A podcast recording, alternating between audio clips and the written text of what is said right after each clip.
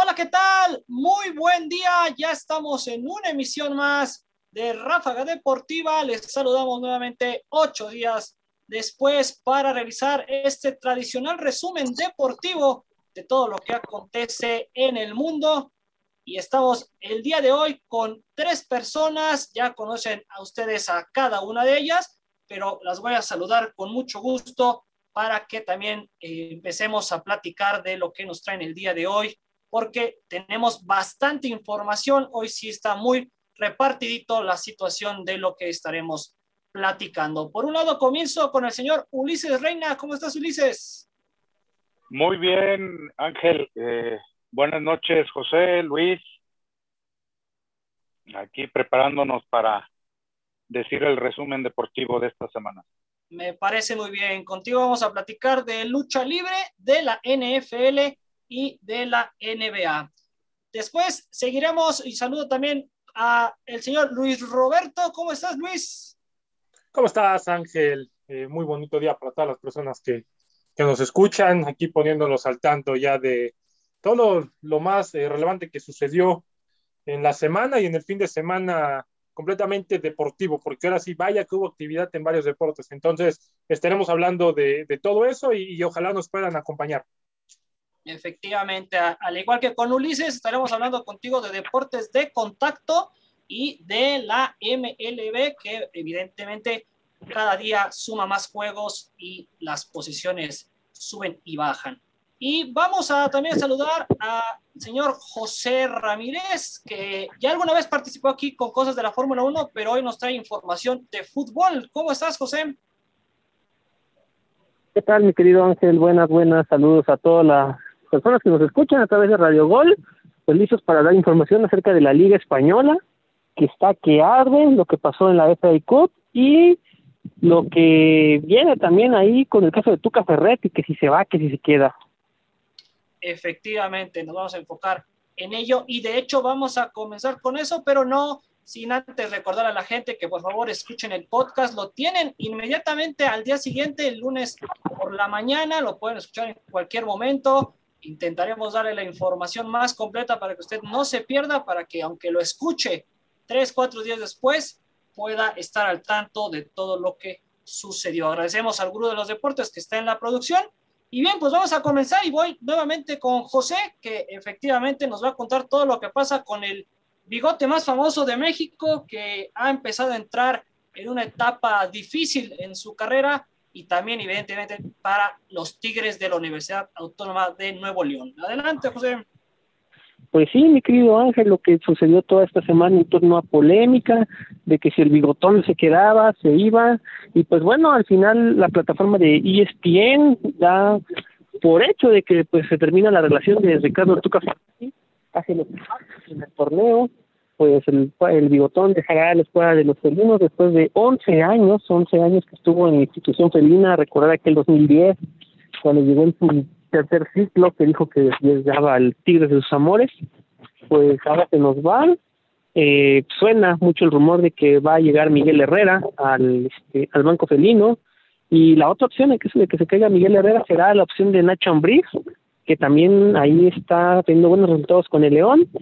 Y bueno, todo esto sucedió esta semana, la verdad que estuvo muy, muy entre dimes y diretes entre el Tuca Ferretti y Mauricio Culebro, porque pues Culebro va a asumir la próxima dirección técnica de Tigres acabando el torneo y se le notificó en una junta el viernes a Ricardo El Tuca Ferretti que pase lo que pase el, próximo de este torneo, pues ya no seguirá al mando, una falta de respeto, lo siento el Tuca, porque él en varias ocasiones había comentado que tenía apalabrado su renovación con la directiva, pero me parece que ahí los problemas que hubo con Mauricio Culebro, la forma en cómo se manifestaron, pues terminaron por desgastar esta relación de 11 años, que ojo, hay que aclarar, no lo van a correr, solamente no le van a renovar contrato.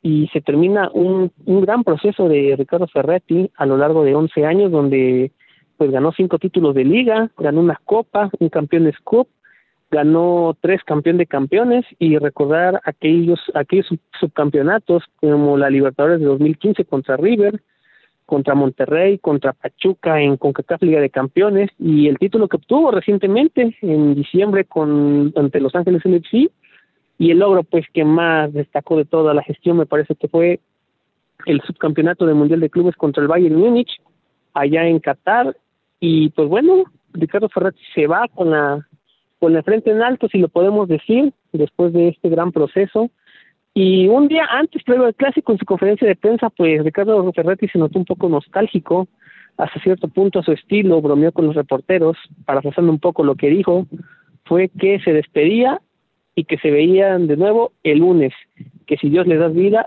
y trabajo sobre todo. Y ahí los reporteros lo tomaron un poco con gracia, pero pues dejando entrever entre broma y broma que prácticamente su salida del cuadro de los Tigres es un hecho, eh, ya sin el apoyo del ingeniero Rodríguez, que pues prácticamente él había sido el que lo trajo en aquel 2010.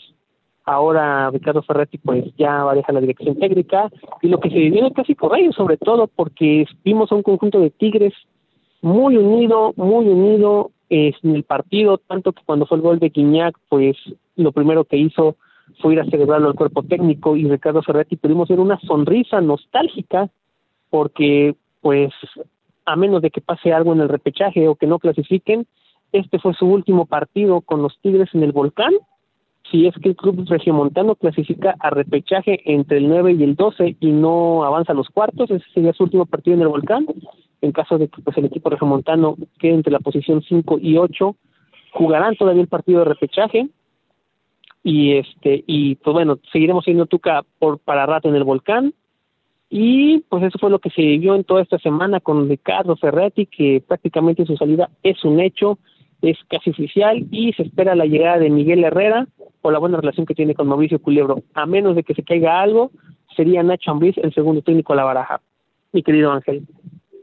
Sí, una información que toda la semana se estuvo manejando, evidentemente se ensalzó más con el tema del clásico regio que termina ganando el equipo de los Tigres, dos tantos contra uno, pero has tocado un tema interesante, eh, José, y es el de los jugadores, ¿no? También se mencionaba que la columna vertebral de Tigres, lo que es Guiñac, lo que es Nahuel Guzmán y otros dos este, jugadores, eh, se estarían yendo si es que no le renuevan el contrato al Tuca. ¿Tú en ese sentido cómo lo ves? Sí, de, hecho, es, de hecho esa, esa información se manejaba hasta que Guido Pizarro salió en conferencia de prensa, pues la verdad también un poco triste, dijo que pues chamba es chamba y que ellos van a seguir en Tigres, desmintiendo un poco los rumores de que se iban a ir, aunque no hay que extrañarnos que, que si empiezan a haber bajas importantes en el cuadro regiomontano, puede ser por este proceso nuevo que se va a iniciar con Miguel Herrera, los jugadores que pida si es que llega él, o de tiro que fue la unión de los jugadores que van a empezar a cortar cabezas por la solidaridad que le tuvieron a Ricardo Ferretti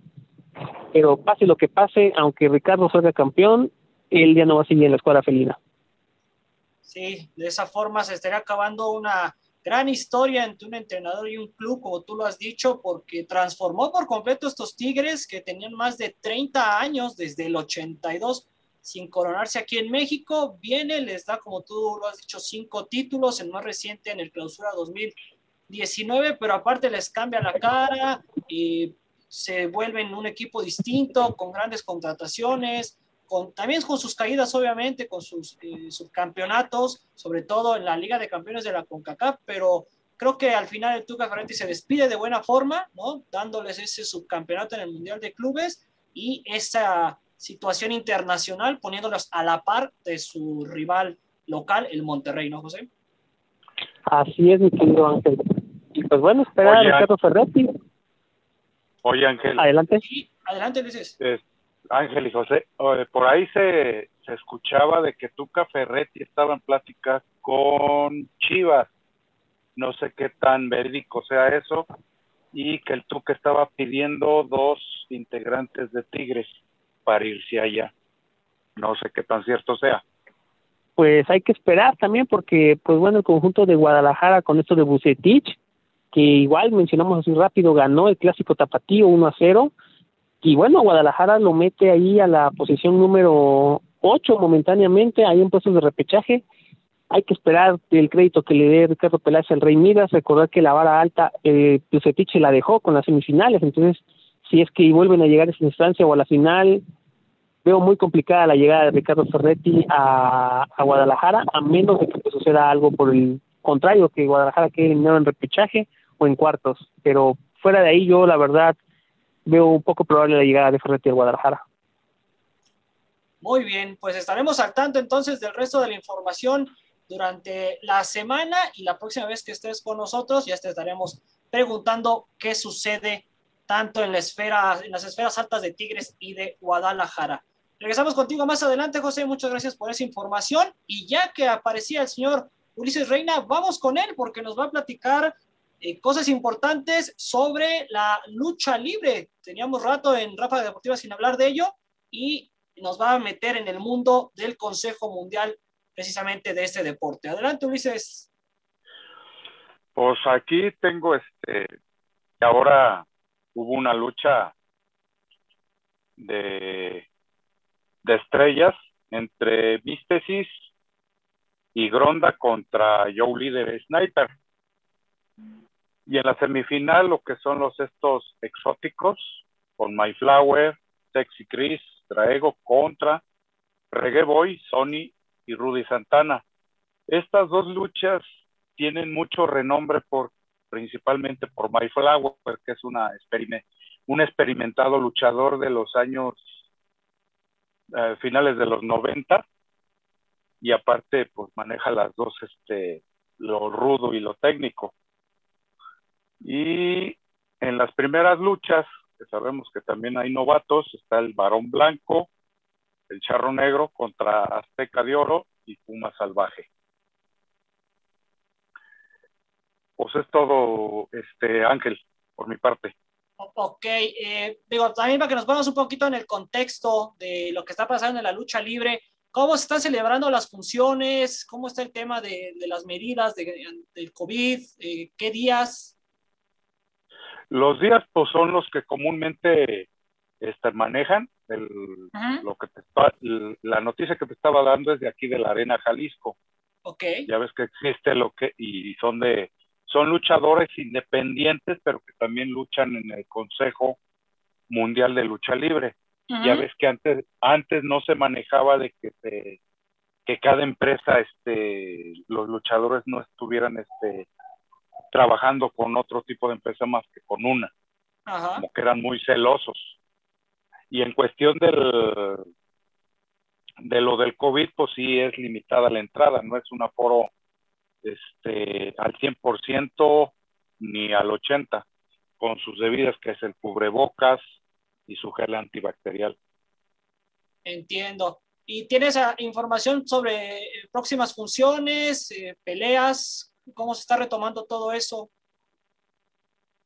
Mm, hasta, hasta ahorita nada más, esta es la que manejé, Ángel. Ok, muy bien, pues entonces complicado para también para los luchadores este, esta situación, el volver a pelear, el volver a encontrarse. Eh, hemos visto evidentemente por televisión, ¿no? Algunos enfrentamientos, eh, como tú lo dices, entre los exóticos por ahí, Fabi Apache, este, otros, otros luchadores, el hijo de, Abismo Negro, eh, y todos, ¿no? Con estas situaciones de manteniendo la distancia, incluso el mismo referee, ¿no? Tiene el cubrebocas y cuidándolo, como en el mismo box, ¿no, Ulises? Sí, digamos todo a distancia, casi inclusive cuando está contando el, eh, las tres palmadas, no se acerca tanto a los luchadores por esa sana distancia que se debe de, hacer en el ring. Ya ves que antes ese era una parnafernalia por parte también de, de los referees, hacer su, su espectáculo.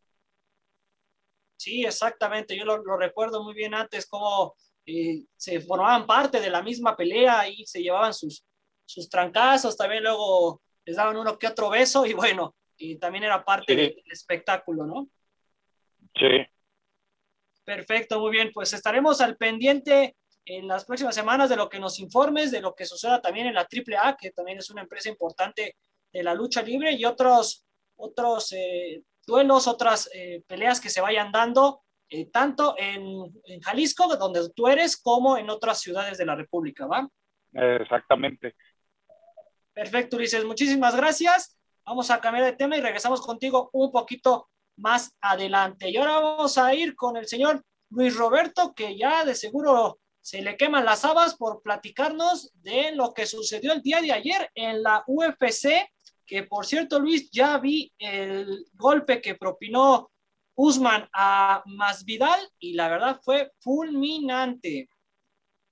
Brutal, mi querido Ángel, brutal, esa es la palabra adecuada, brutal, fue un golpe de derecha tremendamente brutal que mandó al cubano a la lona. El día de ayer, como bien lo comentas, el sábado por la noche se llevó a cabo eh, la función de UFC 261, en donde esta función nos regaló tres peleas de campeonato, la verdad, demasiado, demasiado, demasiado buenas. la primera pelea de ellas, de esas tres, fue Valentina Shevchenko contra Jessica Andrade, donde la eh, rusa le gana en el segundo round vía eh, knockout, bueno, vía knockout técnico. Eh, con esto, Valentina Shevchenko retiene su campeonato de peso mosca y la brasileña Jessica Andrade continúa rankeada entre los primeros cinco lugares de la división. Una pelea que estuvo entretenida, una pelea que fue buena y lo que más deja eh, un buen sabor de boca de estas funciones de UFC que nunca fallan y que seguramente si tenemos a personas que nos están escuchando lo pueden confirmar, es que es garantizado el espectáculo. El espectáculo es 100% garantizado. Se llevó a cabo esta función en Jacksonville, Florida, entonces fue un mega ambiente, había mucha gente, ya Ángel, se ve que ya por esos rumbos ya no existe mucho el COVID, pero hay mucha gente ya que está yendo, afortunadamente o desafortunadamente, dependiendo de cada persona como lo quiera ver, que ya está llegando poco a poco a las arenas, llena los estadios, está en los campos, etcétera, etcétera, etcétera. La segunda pelea del día que fue de campeonato, igual fue en la rama femenina, en donde la china Weili Zhang eh, perdió su título contra eh, Rose eh, Najamenus. Una pelea demasiado, demasiado entretenida, muy buena. Si tienen la oportunidad de ver el highlights, véanla porque realmente vale mucho la pena. Esta pelea se acabó en el primer asalto para Rose y fue una patada de derecha fulminante que mandó a la China a la lona.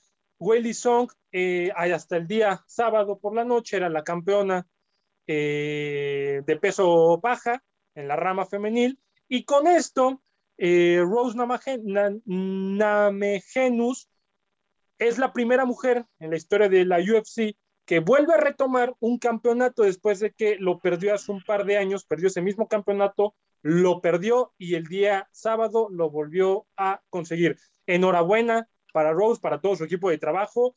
Y yo creo que eh,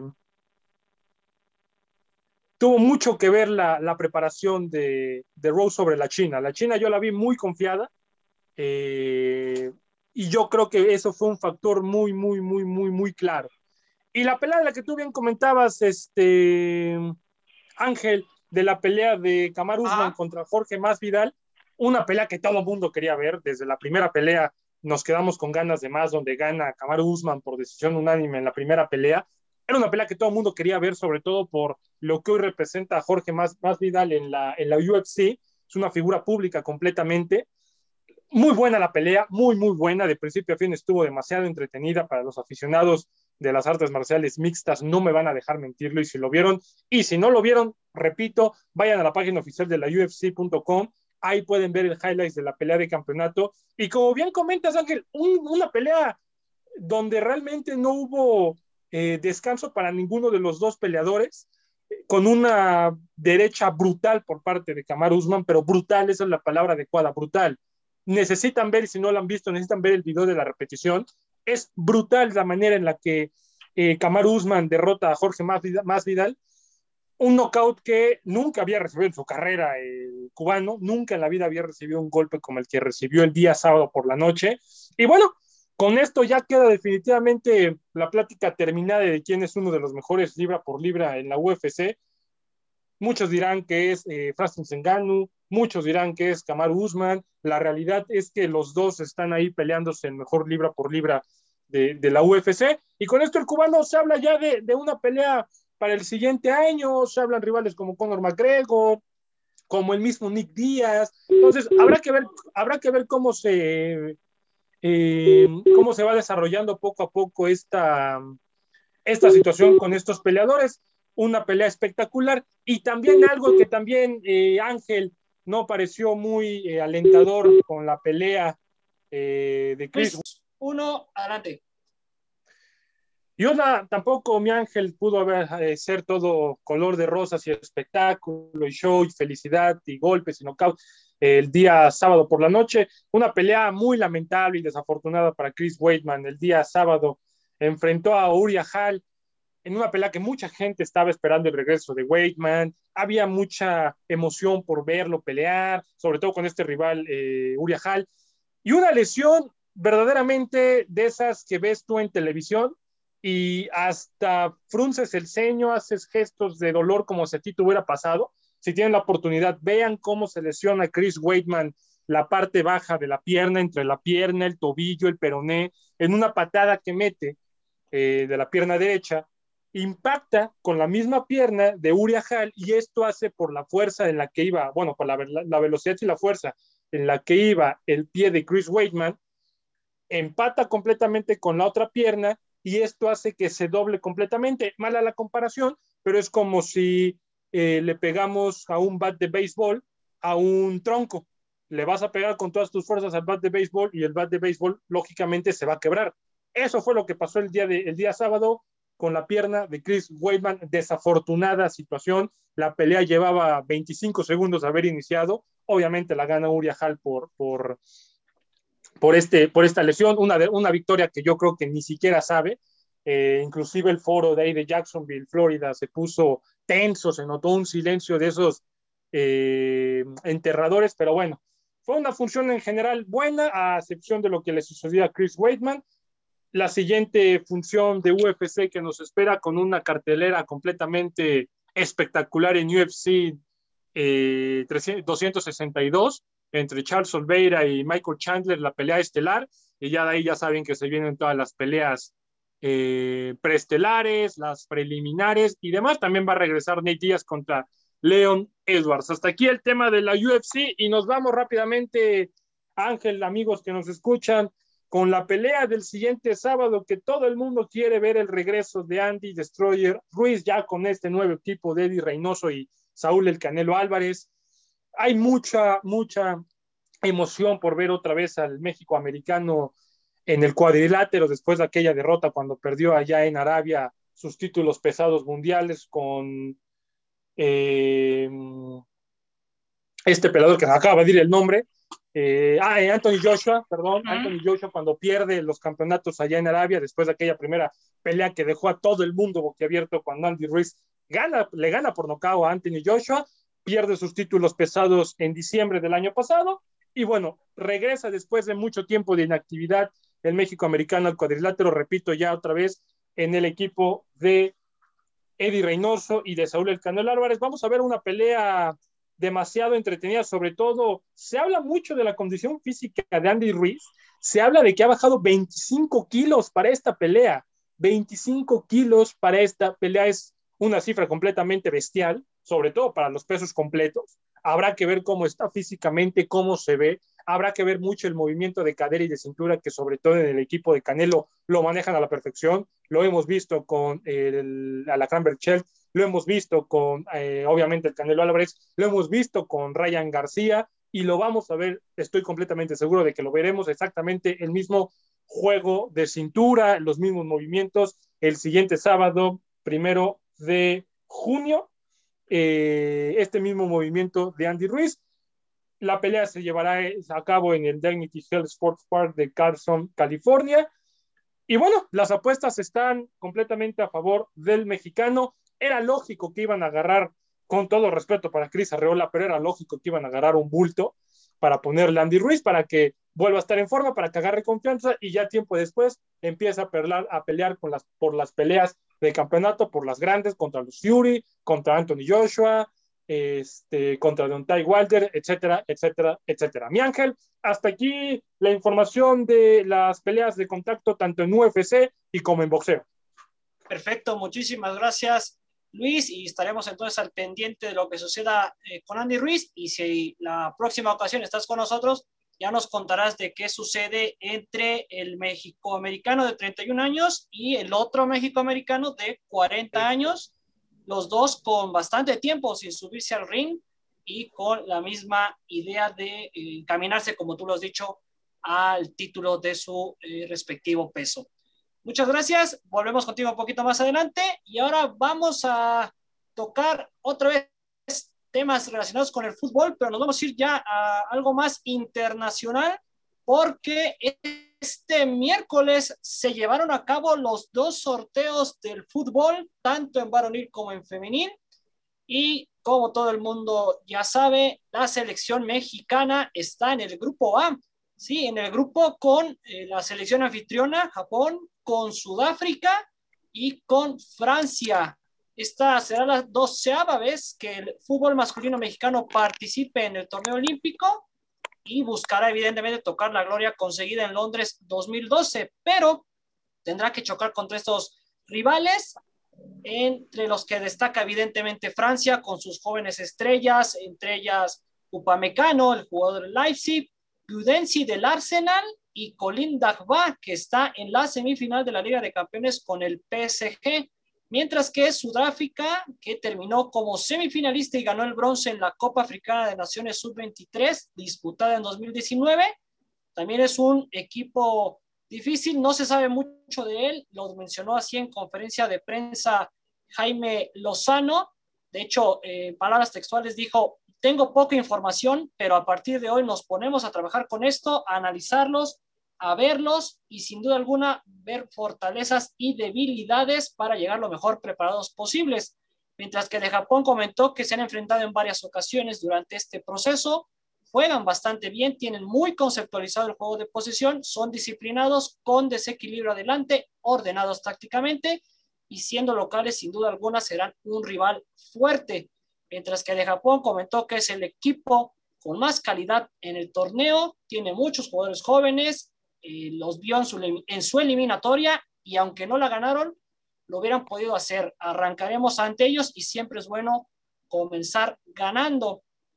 Sí, así será. El equipo mexicano enfrentará a Francia el próximo jueves 22 de julio a las 3 de la mañana tiempo de México, 17 horas tiempo de Japón. Muy complicado seguirlos, pero bueno, probablemente repitan posteriormente el partido. Ellos jugarán en el Tokyo Stadium Tres días después enfrentarán a Japón a las 6 de la mañana tiempo de México, 8 de Japón en Saitama y cerrarán ante Sudáfrica el miércoles 28 a las 6.30 de la mañana tiempo de México, 20.30 de Japón en el, en el domo de Sapporo.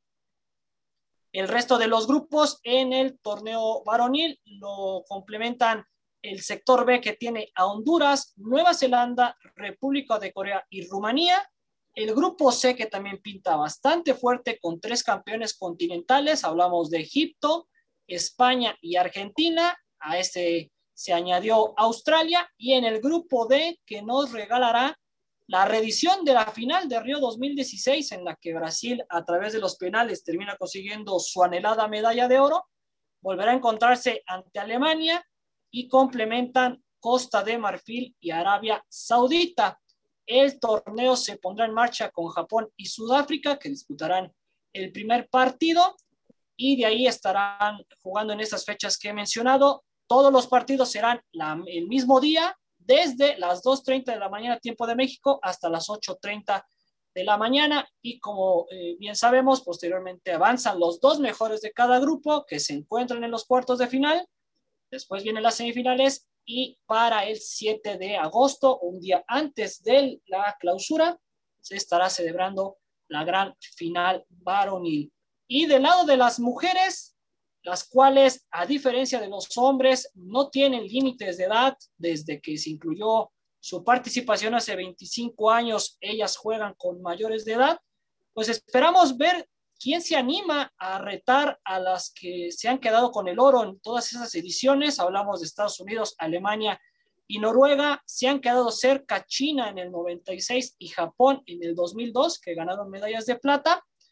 Pero eh, en esta ocasión tendremos 12 selecciones que partirán obviamente con el mismo objetivo. No tendremos a Alemania, que es la campeona vigente, pero eh, hablando de Europa, sí estarán Gran Bretaña, Holanda, que fue su campeona del Mundial en el 2019, y Suecia, que eliminó a Estados Unidos precisamente en los cuartos de final de hace cinco años desde el punto penal.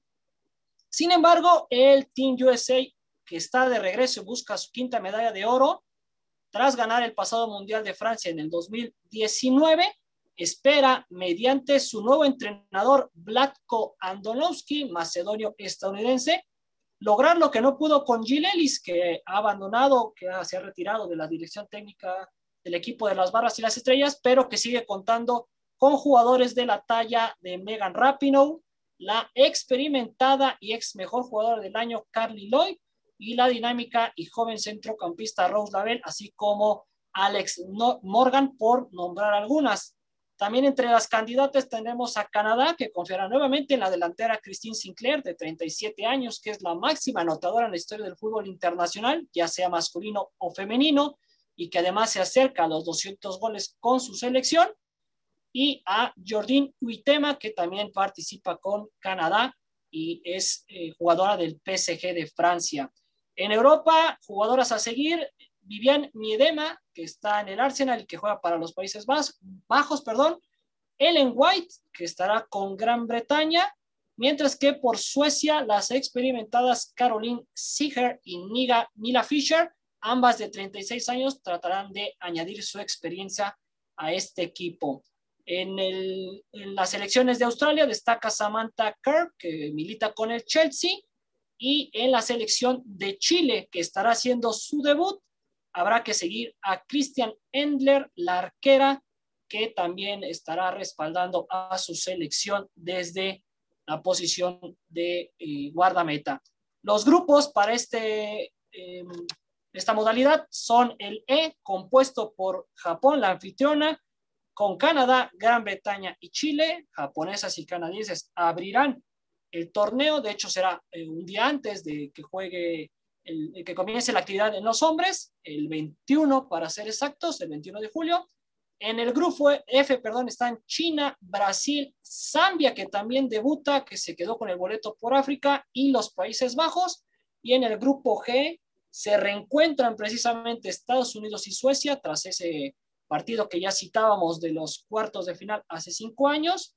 Australia y Nueva Zelanda están también en este sector, estas dos eh, recordando como anfitrionas del próximo Mundial de, eh, del Mundial Femenil en el 2023. Entonces está todo servido a poco más de dos meses, dos meses y medio para que, se, para que comiencen las Olimpiadas y en especial en el fútbol eh, como disciplina, ya está todo listo para que se disputen otras medallas de oro en estos Juegos Olímpicos de Tokio 2020.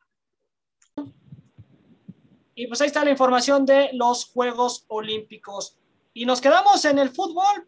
Vamos al viejo continente porque nos trae toda la emoción de la Liga Española José Ramírez que se está poniendo candente a tan solo seis jornadas del final, mi estimado José. Así es, viendo mi querido Ángel, la Liga Española, la verdad, muy interesante que se está poniendo, sobre todo por los resultados que se dieron. Y empezamos con el empate de 0-0 entre el Real Madrid y el Betis, que bueno, hace dos semanas se hablaba de que el Real Madrid con la victoria del Barcelona pues se, se, apuntaba para ganar la liga y pues dos empates ya empezaron a temblar en el equipo merengue, donde vieron acción los mexicanos Andrés Guardado y Diego Lainez, que se vieron muy bien en el partido pero pues al final el empate entre el Betis y el Real Madrid dejó mermado al, conjunto de Zidane, que no se vio con muy buenas opciones de juego y esperar pues a lo que tenga que será la Champions contra el Chelsea. Por otro lado, el conjunto del Atlético de Madrid perdió, perdió 2 a 1 el Atlético y esto se pone dramático para el Atlético porque porque el Barcelona, el cuadro del Barcelona ganó y tiene un partido menos el Barcelona. El Barcelona tiene un partido menos y pues bueno, con la victoria que tuvo sobre el Villarreal 2 a 1, se coloca ahí a 71 puntos, pisándole los talones al Atlético de Madrid.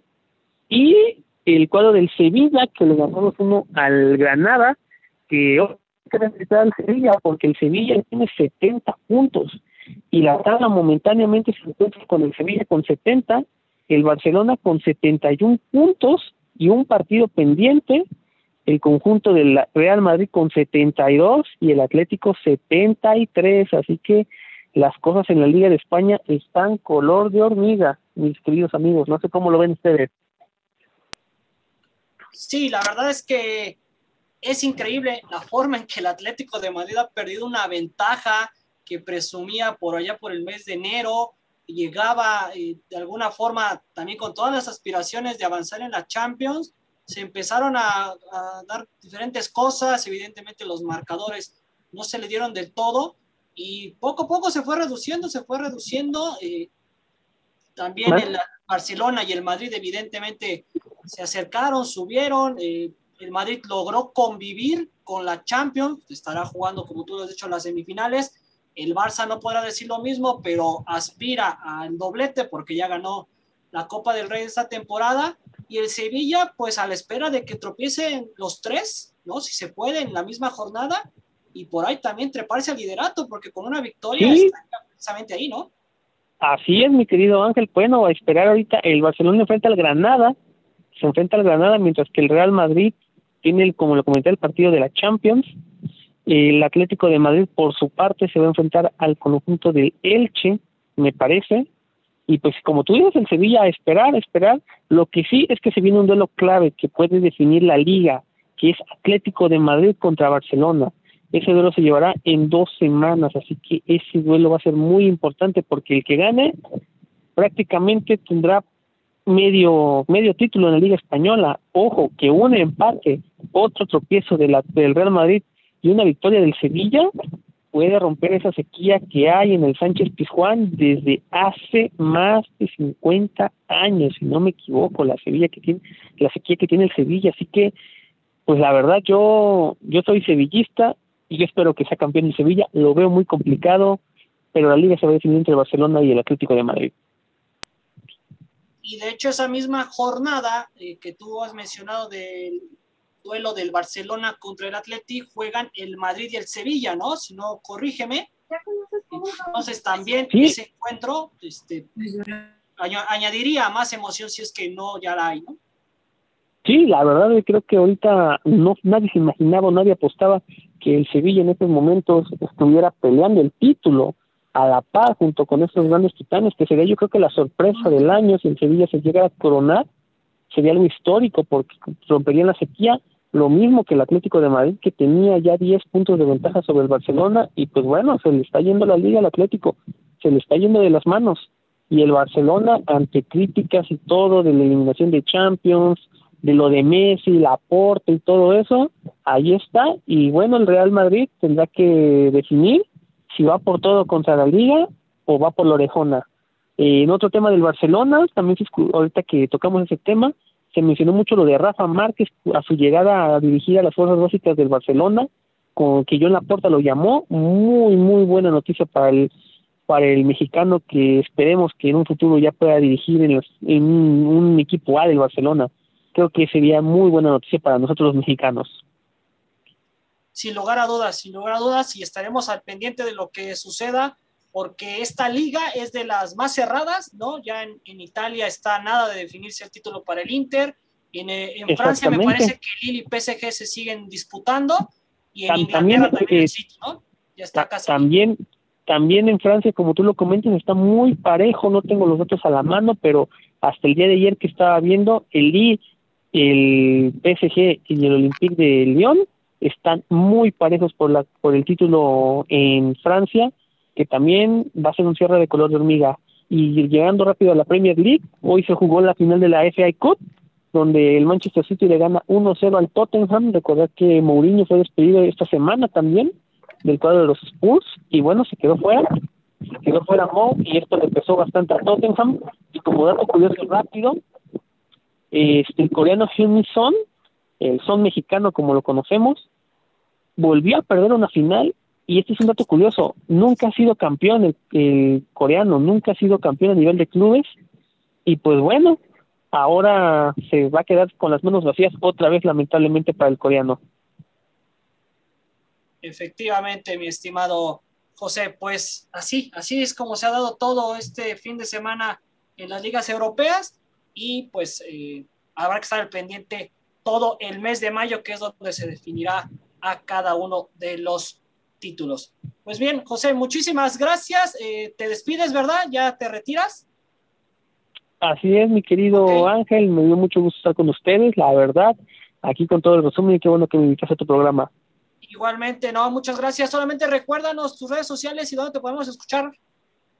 Claro que sí, me pueden escuchar a través también del programa de Verdades Deportivas, que también se reproduce. La hora del taco, también ahí estoy desde invitado. Y mis redes sociales son José Ramírez en Facebook, Jos-2058 en Instagram. Perfecto. Pues muchísimas gracias, José. Ahí está para que la gente te empiece a seguir. Y entonces vamos a cambiar de tema. Nos quedan los últimos 20 minutos del programa y vamos con el señor Ulises Reina, que nos dará todos los detalles de la NFL y de la NBA. Adelante, Ulises. Gracias, Ángel. Pues eh, empezando con la NFL, tenemos aquí algunos datos relevantes. Los 49 de San Francisco firman a Arden Kay por un año. Es un ala defensivo que viene de Raiders y que fue este drafteado en la tercera ronda del 2018, que es uno de los huecos que los 49 andaban buscando que llenar.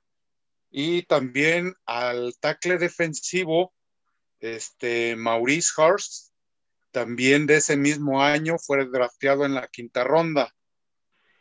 Y los jefes de Kansas City adquieren a Orlando Brown, que es un Pro Bowl, muy probado, pero a cambio van a dar el, un pick de este año y un pick del, del 2022.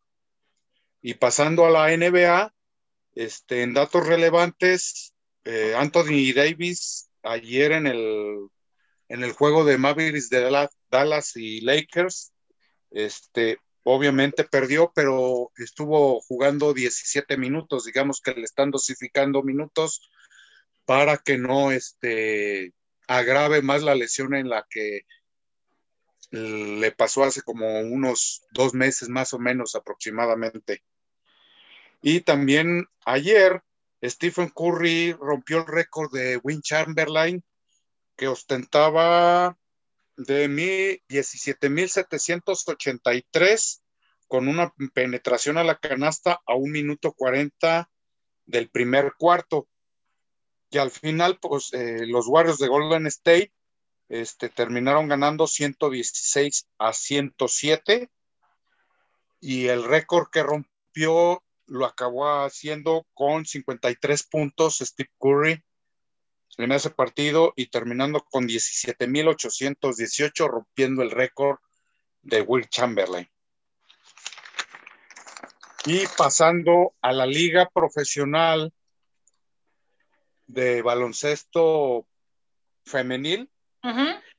Ayer este, las escaramuzas de Jalisco perdieron y ahora en la tarde ganaron por, por dos puntos. Ayer este, la máxima anotadora fue Gladys Ávila y por parte de Nayarit fue Luz Asprilla.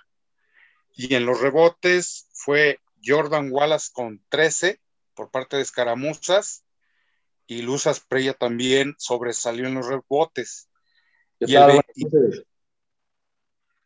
Y, hoy este se dio también el partido en el que fue muy cardíaco porque en la última canasta por parte de las mezcaltecas de Nayarit, Nayarit, este, tiraron un tiro de tres y por poco entra. Ok. Pues es este lo, que tengo de, de básquetbol femenil, de la Liga Profesional Femenil. Ángel. Perfecto, muy bien. Nos comentabas la semana pasada de, las escaramuzas que también eh, están a nada, ¿no? De entrar ya a la fase final. Y, bueno, este resultado, ¿cómo, cómo las, las viste tú? ¿Cómo ¿Qué tanto les ayuda? ¿Qué tanto les perjudica? Pues mira, desafortunadamente la semana pasada estaban en cuarto lugar. Hubo varios cambios en la tabla general, como las mieleras que perdieron dos, dos partidos, bajaron al tercer lugar.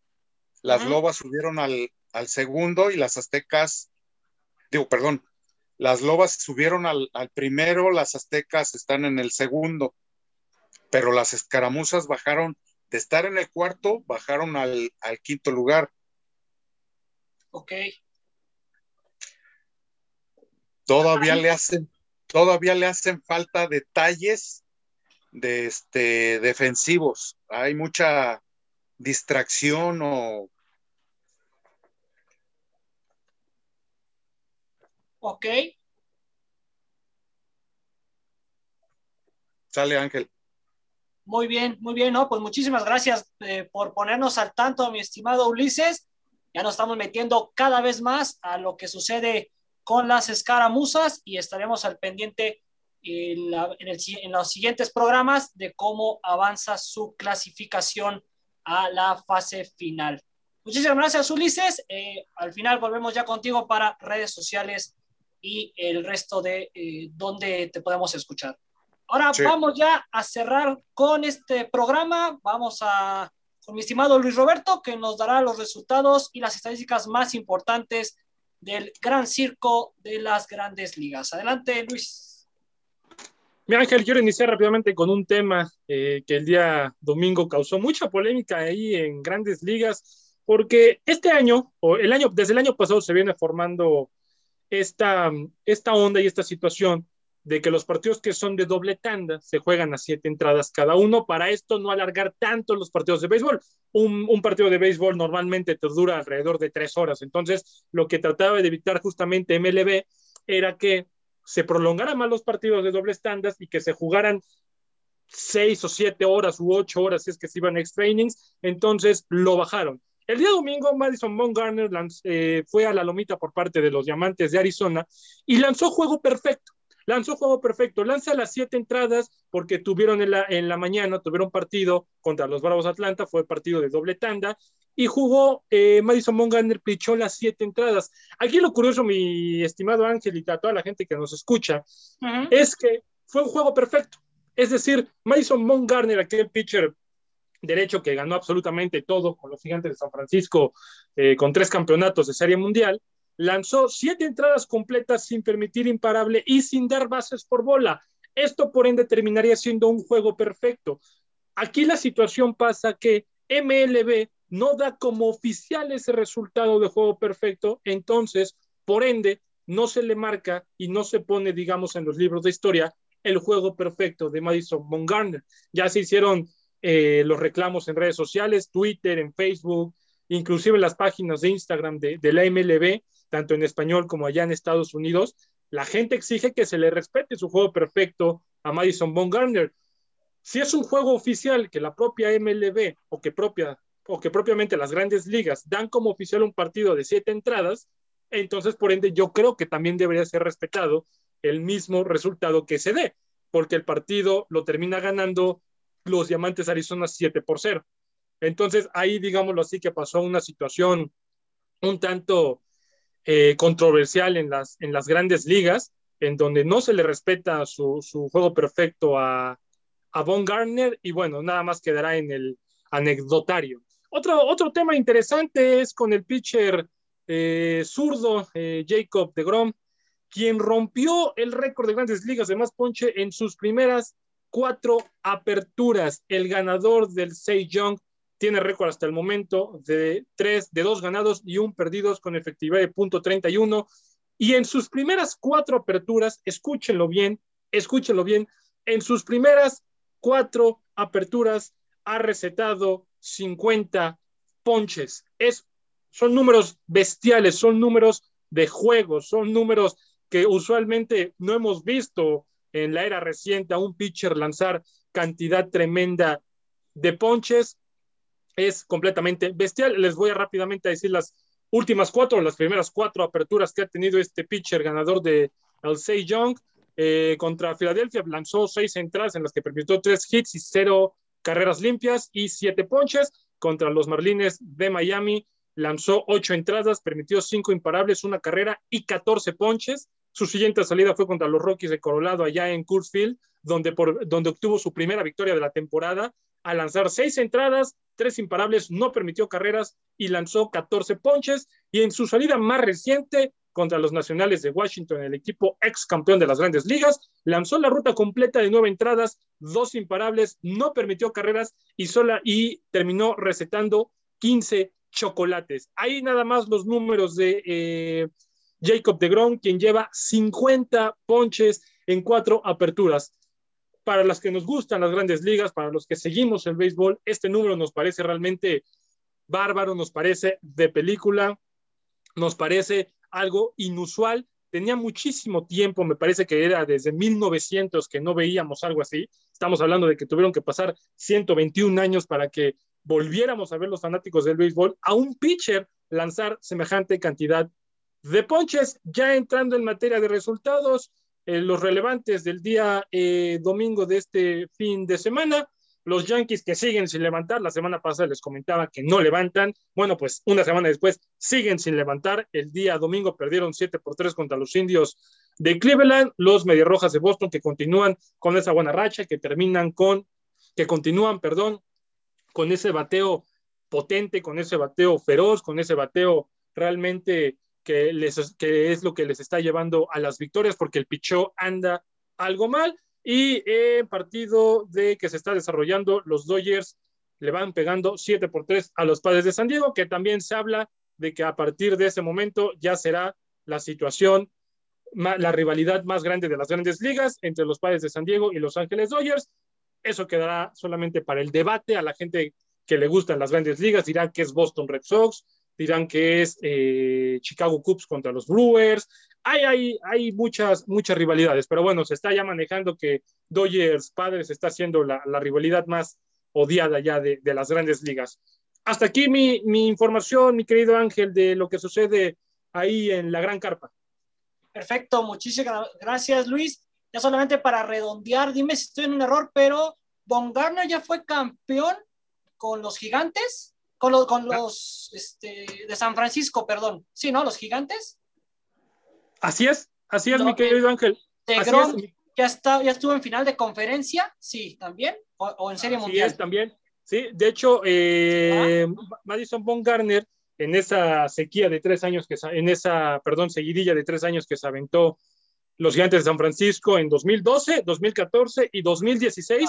Madison Von Garner estaba con el equipo de los Gigantes de San Francisco. En aquel entonces era el pitcher más, digámoslo así, codiciado por parte de grandes ligas. Recordemos completamente esa vez que lanza en la Serie Mundial del 2014, que llega a lanzar siete entradas, me parece, contra los eh, Reales de Kansas City, que picha increíble, ponchando a todos y se convierte en aquel entonces en el jugador más valioso de la Serie Mundial. Entonces, Mason Garner con tres anillos ya de Serie Mundial, un pitcher experimentado, un pitcher veterano, un pitcher que sigue rindiendo frutos y que ha sido, creo yo, poco valorado por, por la gente de ahí de, de la gran, eh, de la Gran Bahía. Aquí en Arizona está teniendo buenos números y el día de hoy con esta, bueno, el día domingo con esta historia que lanza juego perfecto, pero que no se lo cuentan, que no es oficial, que sí, unos que no, uno completamente loco. Pero bueno, Mason Montgomery fue, ya, ya es campeón y Jacob de Grom ha sido el mejor de su posición en los últimos dos o tres años.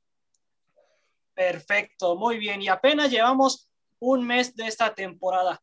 Seguramente seguiremos teniendo grandes noticias de tu parte y de este espectacular deporte. Y bueno, recalcar, es serie de campeonato, no final de conferencia. Una disculpa, confundí NFL con, con MLB.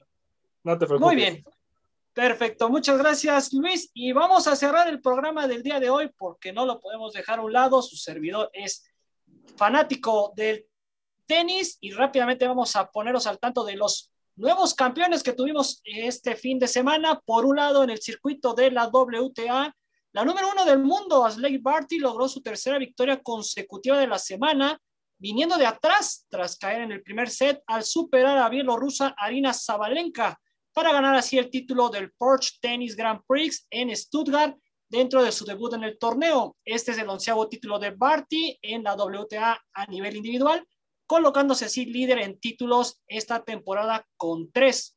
Este partido en el que Zabalenka comenzó con extrema compostura, borrando tres puntos de break en los inicios del primer set con potencia controlada, logró entrar en un duelo de servicio estando 3-2 arriba y llegando a tener tres puntos de break, pero en cada uno de esas tres ocasiones, Barty se las se las ingenió para, con saques fuertes, esquivar las oportunidades y mantener el 3 a 3. Sin embargo, Arina aprovecharía su oportunidad dos juegos más tarde, ya que Barty falló mucho en múltiples ocasiones, dándole a la bielorrusa dos puntos de break, con, y que con una mezcla de lanzamientos se convirtieron en el 6-3 del primer set.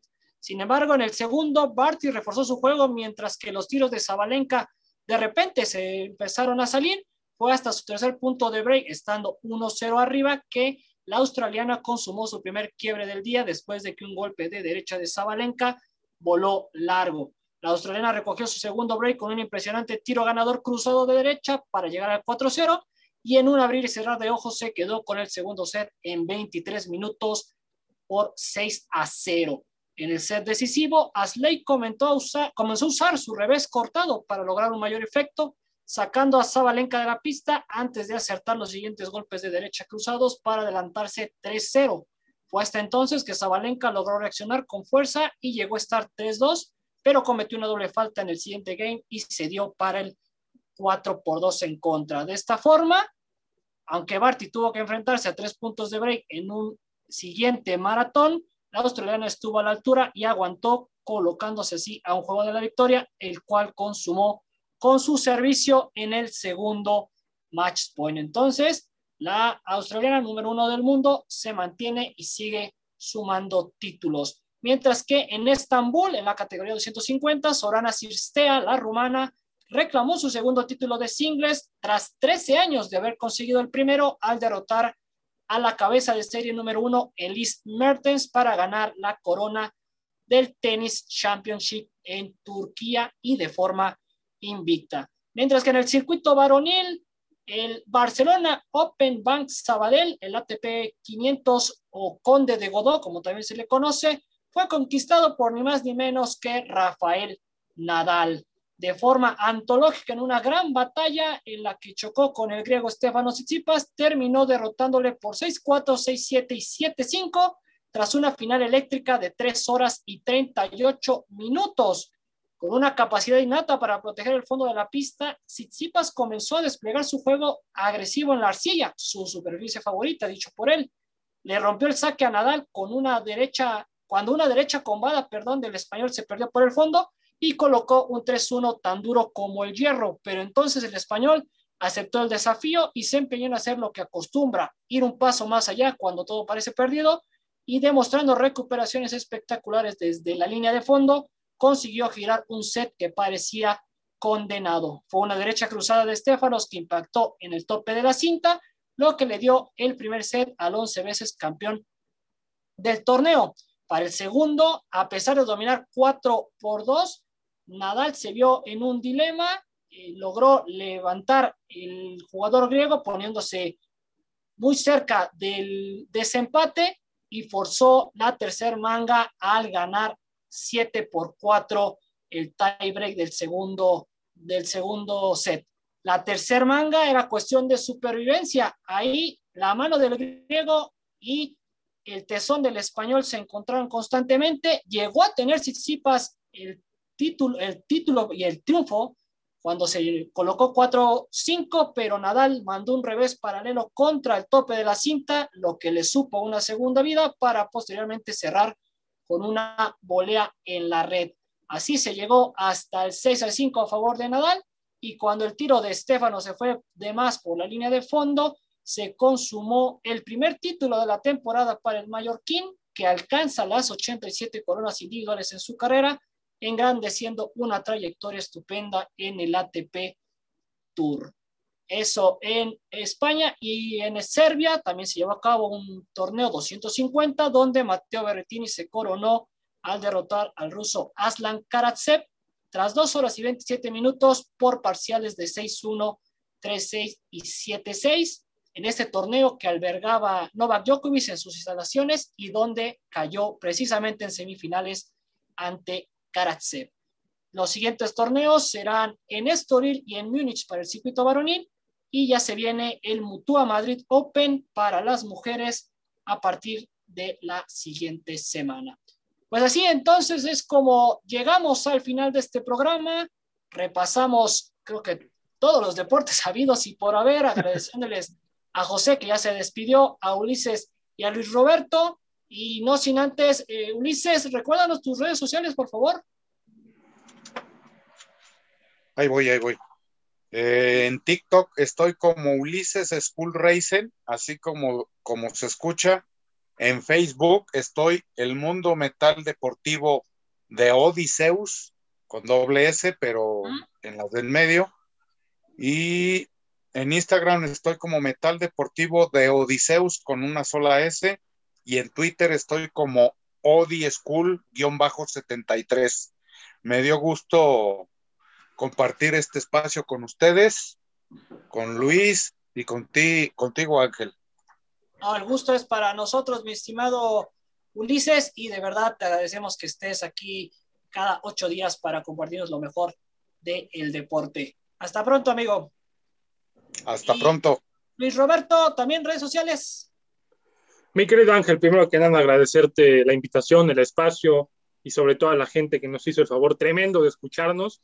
Mis redes sociales en Instagram me pueden encontrar como luisro-gb, en mi página de Facebook como Luis González y en Twitter como Luis-Roberto99. Tengan un inicio de semana muy, muy, muy, muy bendecido, eh, muy exitoso, pero sobre todo tengan mucho, mucho, mucho cuidado. No olviden la máscara y cuídense. Y si Dios nos presta vida a todos, nos estaremos viendo primeramente Dios de aquí a ocho días. Un abrazote, mi ángel y Ulises y a toda la gente que nos escuchó. Igualmente, Luis. Cuídate. Así será, Luis. Muchísimas gracias a ambos. Yo soy Ángel Estrada en Twitter como arroba estradatos. Ahí los esperamos y los invitamos a que escuchen este podcast desde el día de mañana. Adelante pueden escucharlo y repetirlo cuantas veces quieran, pero también escuchen al resto de nuestros compañeros que conforman toda esta plantilla de Radio Gol 92.1. Ya están los chicos de la hora del taco, también disfruten de su programa. Nosotros nos despedimos. Esto fue Ráfaga Deportiva y que estén muy bien. Gracias.